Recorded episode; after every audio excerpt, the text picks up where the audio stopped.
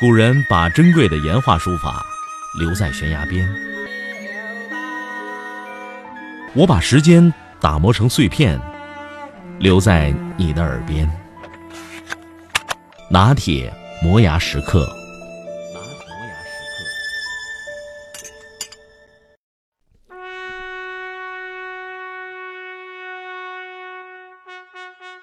我们现在看很多香港 TVB 电视，经常会提到一个部门，就是 ICAC，这也就是香港廉政公署。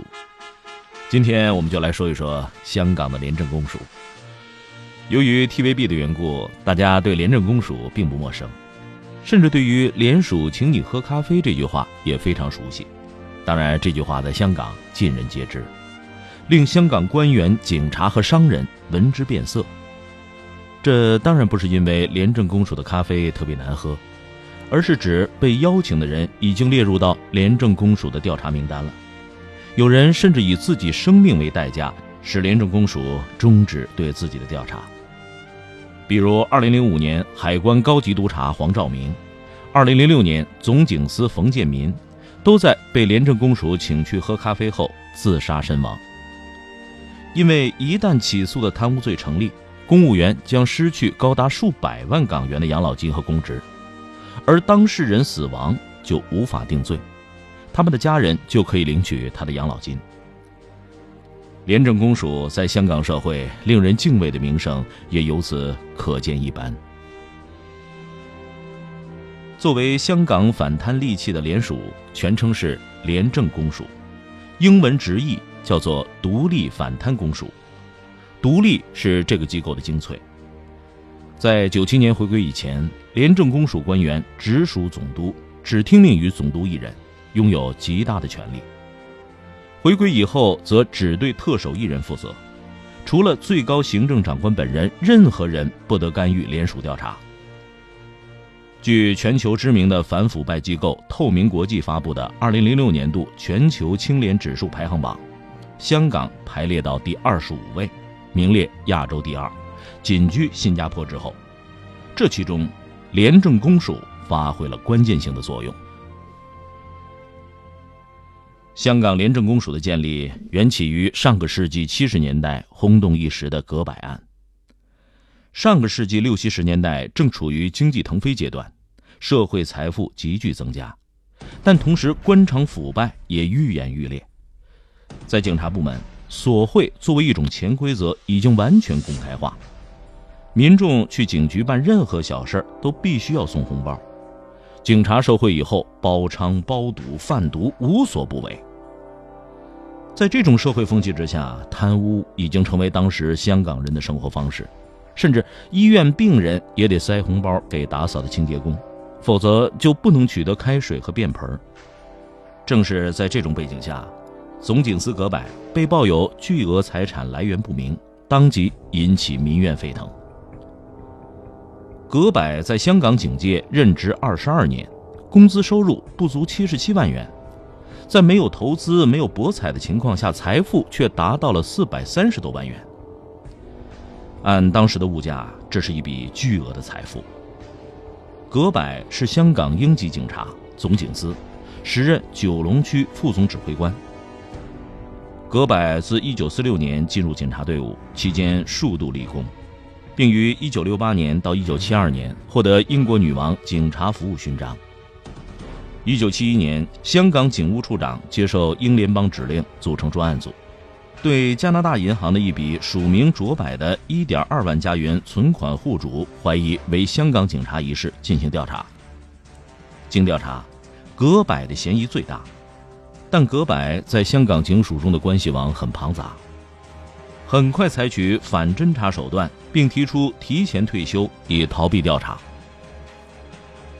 专案组在律政司的建议下，首次使用防止贿赂条例，要求葛柏在一周之内解释其财产来源。通过对葛柏住所及汽车进行搜查，发现三本账册，共计二百多页。显示了葛柏受贿的范围以及向其行贿的各种黄赌毒管所，总共受贿所得至少四百三十万港币。专案组决定如果一周届满，葛柏不能解释其全部财产来源，便当场逮捕。不想束手就擒的葛柏，利用手里的一张警务人员机场禁区通行证，并通过关系买到了香港飞往新加坡的机票，从而轻易地于1973年6月8日逃出香港，经新加坡转抵英国。香港民众听说葛柏逃跑，纷纷上街游行。要求港英政府抓回葛柏。时任港督麦理浩勋爵意识到问题的严重性，委任香港高级副按察司百里菊爵士成立调查委员会，彻查葛柏逃跑的原因，并检讨时下的反贪工作。百里渠对当时的警察系统所存在的问题十分清楚，对葛柏也有相当的了解，于是提交了一份调查报告，通称《百里渠报告》。报告中，百里渠反复强调，葛柏案早就于两年前，也就是一九七一年立案调查，之所以没什么进展，关键是因为反贪调查组一直隶属于警务处，无法独立侦查，经常受到各方面力量的掣肘，牵一发而动全身，掣肘的并非葛柏本人，而是警察系统内部。百里渠在报告中隶属警察机构的各种弊端，建议成立一个独立的反贪机构，并制定和实施严厉的反贪污法案。一九七三年十月十七日，港督麦理浩在立法局宣布，将要成立一个专门的独立肃贪部门。一九七四年二月十五日，根据总督特派廉政专员公署条例，香港廉政公署宣告成立。简称 ICAC。联署建立以后，葛百案件的相关档案都由警务处反贪部门转到了廉政公署，得到了彻查。终于在一九七五年将葛柏带回香港归案。通过彻查葛柏案，廉政公署打了第一个大老虎——葛柏。对此，当年主审葛柏案的香港法律界著名人士杨铁良曾经说。一个高级官员，又是外籍官员，做错事，我们也依照法律去做，做到最好，对香港是好的。我们第一次打倒一只大老虎，这是个好的开始。他告诉我们，无论中国人还是外国人，只要是犯了贪污罪，我们都会捉。在香港反贪史上，葛百案开创了一个极其重要的先例。也为后来廉政公署卓越而有效的反贪工作打开了良好的局面。由于廉政公署对葛百案的彻查，为这个反贪机构树立了声誉。其后几十年的时间，廉政公署一扫香港贪腐风气，成为廉洁的守护神。从运作的制度上看，香港廉政公署拥有制约下的权利，具有相对的独立性。根据《廉政公署条例》《防止贿赂条例》等法律规定，廉政专员直接向港督负责，除港督外，廉政专员不受其他任何人士的指挥和管辖。廉政公署拥有独立的调查权，包括搜查、扣押、拘捕等，必要时可以使用武力，而抵抗或者妨碍调查者则属于违法。同时，廉政公署的人事和财政独立。不受其他部门制约，廉政公署工作人员不属于公务员编制，从而保证了廉政公署的独立性和打击贪污的力度。廉政公署的运作机构分为执行处、防止贪污处以及社区关系处三大部门。执行处是廉政公署中最大的机构，专职负责反贪案件的举报和调查等任务。防止贪污处的主要职责是设计贪污预防方案，及时发现和堵塞贪污漏洞。这个部门的每个成员都是某方面的专家，会对贪污行为出现的可能性具有高度敏感，并给予预防设计。社区关系处的主要职责是进行反贪宣传。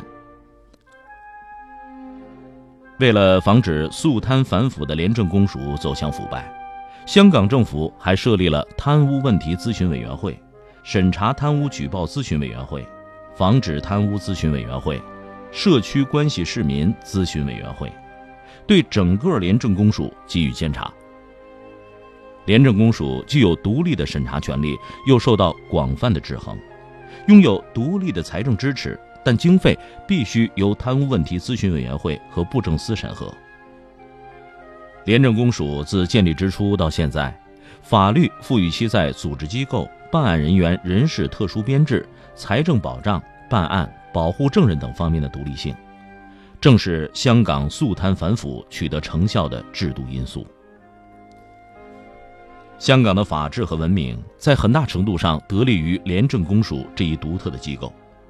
香港联署在华人世界是一个特例，在办案技巧上可以借鉴，但这一制度却无法复制。廉政公署是一个集情报、安全、警察于一身的机构，除了特首本人，没有任何机构可以制约他，因此也被人讥讽为“现代东厂”。但香港廉政公署尽管权力很大，但是它没有起诉权。侦办完案件，必须提交律政司向法院起诉。在香港的法治环境下，律政司如果认为证据不足不能起诉，那廉政公署就只能放人。即使起诉，法院也有可能裁决证据不足不能定罪。这种制衡的机制，也只有香港这样独特的社会才有可能。香港廉政公署的成功给我们很多启示。首先，一个廉政的社会，权力是相互制约的。比如，廉政公署只有办案的权利，但是没有判案的权利，审判还是要交给司法机关，这就有效地防止了权力的滥用，也避免了很多冤案的产生。而廉政公署的编制不属于公务员，直接向特首负责，因此办案的时候是没有顾忌的。这样可以有效地防止贪腐的发生，这是一种成功的制度，值得我们去学习和研究。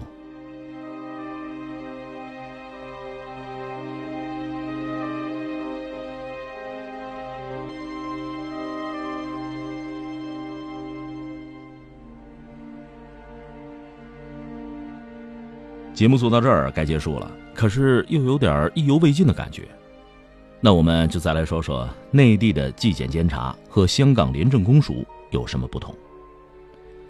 目前，内地在党政系统每一级都设有纪律监察委员会，就是我们俗称的纪委，负责监督同级党政机关领导人的行为。纪委是内地的反贪机构，纪委查清了的案件应该移交给检察院内设的反贪局。反贪局处理每一个贪污案的时候呢，以贪污名义进行起诉。